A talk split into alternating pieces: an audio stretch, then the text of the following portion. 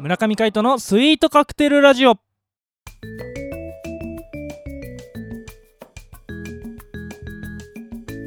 スイートカクテルラジオ始まりました。この番組はミュージシャンの村上海人とデザイナーの馬場翔一が音楽とデザイン時々何かについて語り合っていくトーク番組です。この番組へのご意見ご感想などはメールまたはツイッターの公式アカウントよりツイートメッセージなどでお送りください。リスナーの皆様からのご連絡をお待ちしております。ということで今回もパーソナリティを務めるのはミュージシャンの村上海人です。よろしくお願いいたします。バッチョさんはお休みです。いやーしかしですね9月入っても暑いですね。台風一過暑いです。めっちゃねあの9月もこう最高気温を更新したということでですね、えー私今撮ってるわけですがちょっとごめんなさい。扇風機つけさせていただいております。ちょっと雑音入ったらごめんなさい。いやもう耐えらんないっす。暑いっす。ねえ皆さんもね熱中症とかほんと気をつけてくださいね。まだまだ油断できないですからね。まあそんなところで9月、まあとは言いつつもですねだんだん涼しくなってねこう秋の虫たちがこう声をね出してきた頃じゃないかなと思います。なんでこう日中とさこう夜とこう鳴いてる虫の季節が違うんですよね。そんなことを思ってるとだんだん四季が移り変わっていくんだなと、えー思いにふけっておりますが元気にいきたいと思います。ということで、えー水曜日なんでこの企画行ってみたいと思います。シネマでウェンズデイ世界で初めての映画は1888年に登場した無声映画。そこから月日が経ち今現在映像と音には密接な関係があり様々なシーンに合う臨場感あふれる音楽動きとリンクした効果音など映画に音楽は不可欠となっております。この企画はそんな映画を題材に音楽とデザインの観点からトークをしていきたいと思います。はいということでですね、えー今回はですねどうしようかなと思った矢先ついにですね村上海人はドラゴンクエスト Your Story を見ることに成功しました。のでそちらをちょっとフューチャーさせていただきたいなと思っております。まあいろんな噂が飛び交ってると思います。ドラゴンクエスト Your Story まあ巷の噂ではまあ賛否両論あるということでね作品自体がいいか悪いか。まあ結論から言っちゃうと僕としては一個人としてはですよ。一個人としては僕はあんまり好きじゃなかったっす。ただあの作品としてはすごいいいなとも思いました。あの最後を持ってきたことによってこの「ドラゴンクエスト・ユア・ストーリー」が完成するその作者の伝えたいことまあ制作側が伝えたいことなぜこの映画をなぜ今このタイミングで作ったのかっていうこと自体をピックアップしていければまあいい解釈なんじゃないかなと思っておりますが一個人的にはやっぱちょっとないなと思うことも多々あります。だがしかしです。やっぱりされどドラゴンクエストですよ。天空の花嫁5をやった人がこのリスナーの中にはいらっしゃるかと思いますがドラゴンクエスト5やってればぜひ見ていただきたいなと思います。ほんとねこうこれね面白かったっすよ。あのー見ててワクワクもしたしドキドキ感もあったんですよね。なんであのーまだ見てない方はぜひ見ていただきたいなと思っております。まあ最初から俺ディスったけどね。ディスったけどでももしよよかったら本当に見てみてください。それでそのディスってる意味が分かってるくると思うので最後まで見ていただければ、えーその辺も解釈できるかなと思います。まあそんなところでね。まあもし強いて言うならその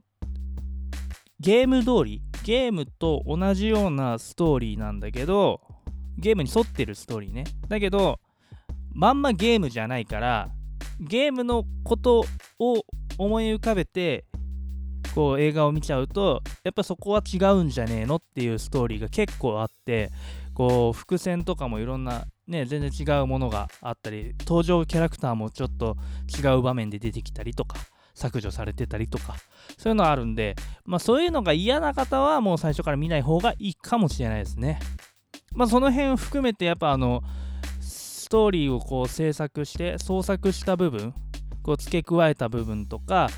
変えた部分とかっていうのは俺この作品の流れとしてはすごい好きでしたね。うん、あのー、もともとボス戦として出てくる敵がいるんですけどその敵が仲間になったりとか、あのー、流れからですね。で何しろこうドラゴンクエスト5天空の花嫁はこう副題に天空の花嫁っていうぐらいですから結婚するんですよ。この話。で昔からあるんですけど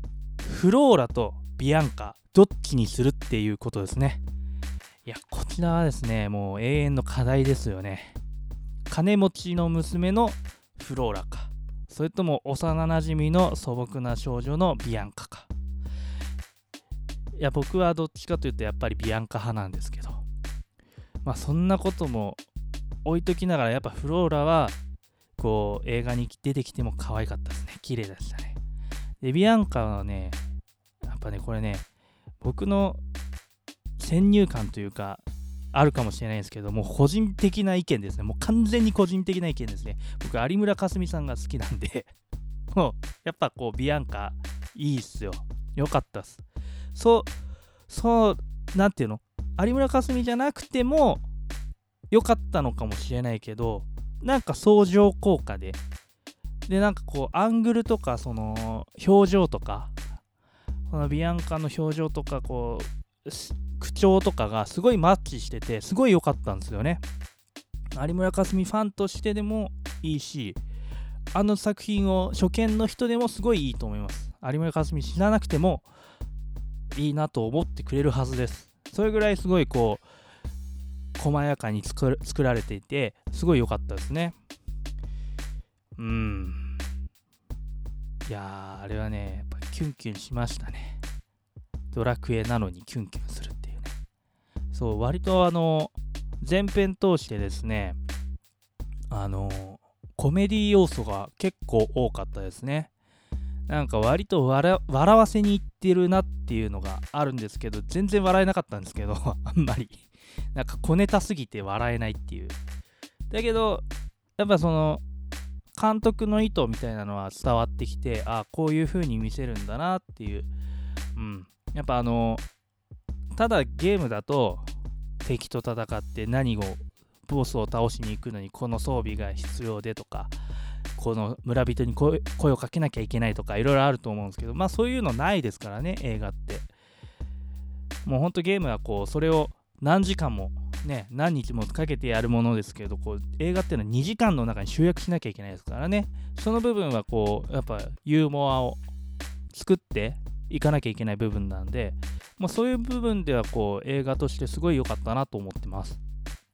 もうあの、デザインの観点から言っても、すごいいいんですよね。あの、出てくる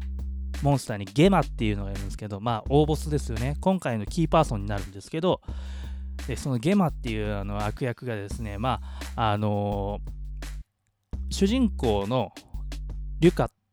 ていう主人公がいるんですけどそれのお父さんパパスっていうのがいるんですね。でそのパパスを殺しちゃうんですよ。ゲマが。まあそれはもうあのアラスにも出てるんで言っちゃうんですけど。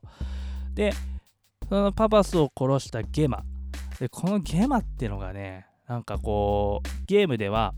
ネクロマンサーっていうモンスターをこうなんか色違いにしたような感じのフォルムなんですよね。でもその今回映画ではこうすごい死の感じデスな感じが全面に出ててでしかもあのー、声優さんがあのどなたでしたっけ？坂口健太郎さんでしたっけ？ああれをやったのは誰だっけな？えー、ちょっと待ってくださいね。ゲマ、ゲマ、ゲマ、ゲマ。あ、じゃあ吉田鋼太郎さんだ。そう吉田鋼太郎さんとゲマこれがねすっごいマッチしてたんですよもあの世界観もそうだしこの不穏な空気っていうんですかね。なんていうの？この不気味な感じともう本当に映画の中に入り込めるぐらいの演技力であってでしかもそのストーリー性もすごいいいんですよね。だからねこうほんとそれは見てもらいたいですね。ほんとこう憎しみを込めてこうゲーマーっていうこうシーンがあるんですけどあもうほんとねムカつくんですよこのゲマー自体が。いやそういうのも本当にね見どころですね。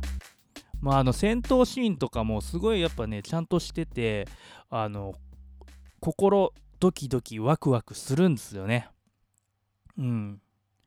まあ一つ残念だった点を挙げるとすれば音楽をこうもう今までやったやつをこう取ってつけのように使っていたっていうのがすごいこうあこんな感じなんだなっていうのがあのあって残念だったっすね。まあね、昔の曲を思い出すっていうのにはちょうど良かったんですけどやっぱもうちょっとこう何か工夫があったら面白かったかなと僕は思います。やっぱこうミュージシャンなんでね。まあそんなところでねまあドラゴンクエストあの全体的にはすごいいい映画だと思ってます。だけどやっぱ巷で噂されてるように一番最後のことを考えると僕はこれ映画だとは思えないかもしれないです。まあそれぐらい衝撃的なラストになっておりますのでまだ見てなくて気になっている方はぜひ劇場に足を運んでみてはいかがでしょうか。ということで今日は「ドラゴンクエスト Your Story」をフューチャーさせていただきました。お相手はミュージシャンの村上海人でした。また会いましょう。バイバイ。